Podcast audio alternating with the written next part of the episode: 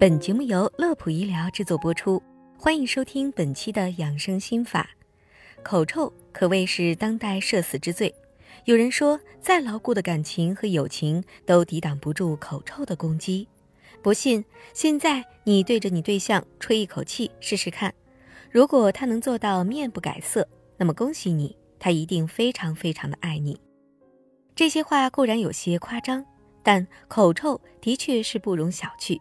想象一下，当你在自己老板面前慷慨陈词时，老板因忍受不住口臭而不自觉捂住自己的口鼻的时候；当你要跟自己对象亲亲，却不小心打了个嗝，你对象把头扭到一边的时候，这些经历光是想想就忍不住想换个星球生活。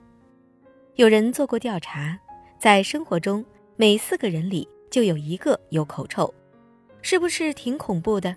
别急，还有更难受的。如果自己已经认识到自己有口臭，那么问题还不算严重，可以通过后期调理慢慢变好。这个我们后面会详细讲给大家。但怕就怕有口臭而不知，那可要了命了。不知道你们身边有没有这种朋友，想直接告诉他吧，又不好意思；不告诉他吧。但是，当他每次跟你面对面聊天的时候，那个化学攻击是真顶不住。那么，该如何自查自己有没有口臭呢？这里教给大家最简单的两种方法：第一，捂住自己的口鼻，形成一个密闭的空间，然后哈气，随后闻下是否有异味；第二，用舌头舔一下自己的手腕，等唾液风干后再闻下有无异味。对了，舔之前记得一定要清洗一下自己的手腕。其实说到底，口臭真的是一个很普遍的现象，只要我们能够及时的发现，那么后续解决方法就相对的轻松一点了。你且听我继续往下讲。首先，我们要知道为啥自己会有口臭。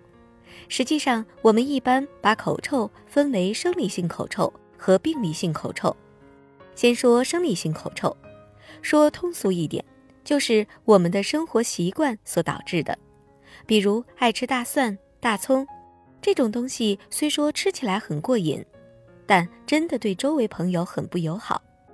再者，还有一些长期抽烟和喝酒的男性朋友，如果能戒掉，当然最好；实在戒不掉的话，少吸少饮，定期去医院洗个牙什么的。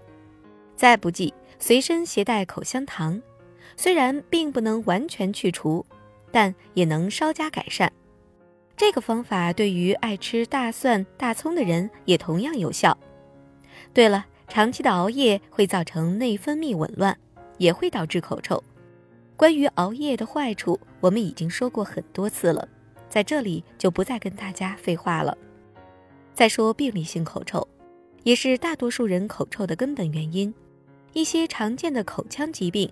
比如牙龈炎、牙周炎、龋齿等，都会导致我们的口腔清洁不到位，造成口臭。这种比较好处理一些，只需每天按时刷牙，饭后漱口，定期看牙和洁牙。一般建议大家一年内至少进行一次牙齿检查，早点发现问题，早点解决。还有一种跟口腔无关，是我们身体发出的警告。注意了，这里划重点。这种口臭一般是上呼吸道疾病、胃病、肺癌、糖尿病酮症酸中毒引发的。网上有看到说可以通过口臭的气味来辨别自己是哪种疾病，但是个人觉得这种情况还是前往医院稳妥一些，在这里就不推荐给大家了。好了，本期的节目就到这里，乐普医疗健康调频，祝您生活安心，工作顺心，记得点击关注。我们下期节目再会。